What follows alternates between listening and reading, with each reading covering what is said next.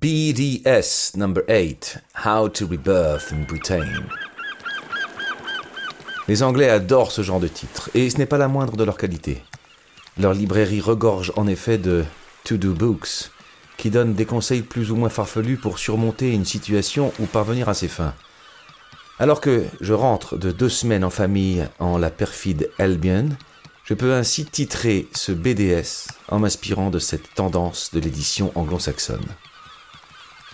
Car, malgré le Brexit, pleuré et déploré par tous ceux que le royaume insulaire compte de gens sensés et pas trop cons, ça fait quand même du monde, même si ce ne fut récemment et pour le futur qu'une regrettable minorité votante, malgré la météo médiocre illustrée par une forte hygrométrie qui, une fois encore, fut absente de notre séjour couronné, comme chacun des précédents, par une quinzaine de quasi grands bleus quotidiens, au point que les locaux nous supplient de venir plus souvent, et malgré la déplorable et injuste réputation de la nourriture britannique, le fameux pub grub, en constante progression, mais dont nous nous régalons en famille depuis longtemps, ce Two Weeks Stay in Hastings, célèbre pour la bataille de 1066 où Guillaume le Conquérant, William the Conqueror en VO, venu de Normandie, défie les troupes d'Harold tuées au combat et s'empara ainsi de la couronne d'Angleterre, fut réparateur.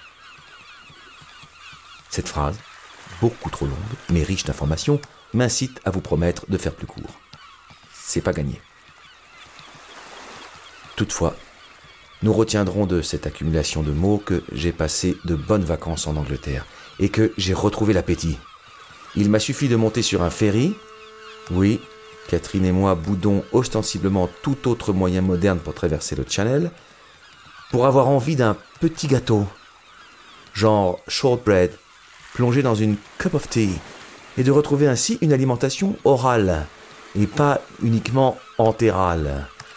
Je vous rappelle que depuis mi-juillet, il m'était impossible d'avaler quoi que ce soit et que même l'eau passait difficilement. Il s'agissait là d'une conséquence de la radiothérapie qui, en brûlant la tumeur, brûlait aussi tout ce qu'il y a autour, à commencer par mon œsophage. Ce régime radical m'avait conduit à perdre suffisamment de poids pour inquiéter le corps médical, qui procéda à la pose d'une gastrostomie, un tuyau qui part de l'estomac et permet de le remplir directement par un liquide richement protéiné, pour éviter que je ne finisse à 30 kg, ce qui pour un 1m76 est peu.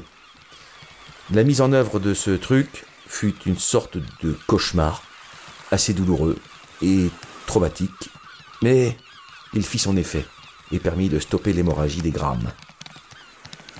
Après, il suffisait d'attendre un peu et de traverser la Manche pour retrouver goût à la vie. Je m'en souviendrai et garderai de ce séjour britannique où mon humeur n'était pas toujours égale. Ma situation est très crispante et je ne suis pas un modèle de patience, que mes proches me pardonnent, le souvenir d'une sorte de renaissance. J'espère que les différents examens que je vais passer très prochainement la confirmeront et, dans le cas contraire, ne manquerai pas de vous tenir au courant de la date des obsèques. Bonne rentrée. BPM.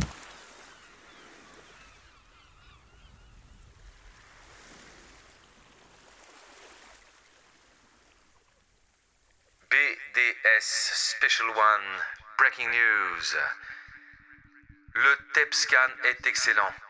C'est avec ces quelques mots que le docteur Jeb, oncologue, a débuté notre entretien. Il n'y a plus aucune trace de tumeur dans le cavum et les ganglions enflammés dans le cou ne le sont plus. Le traitement a fonctionné comme prévu, ajoutait-il, sans fausse modestie. Bon, on va pas se mentir, ça fait plaisir à entendre. Même si une récente et toujours opérante, si je puis dire, genre de crise de foi a un peu bouleversé ma façon de me non-alimenter et tempéré mon enthousiasme gastronomique du précédent bulletin de santé. Du coup, la convalescence traîne un peu plus que je l'avais prévu, mais se déroule merveilleusement pour le corps médical, qui ne doit pas avoir la même notion du temps qui passe que moi. Perso, euh, je commence à trouver ça long. Et pas d'illusion, j'en ai encore pour un ou deux mois avant de retrouver, peut-être, et pas tout à fait, ma forme prétumorale.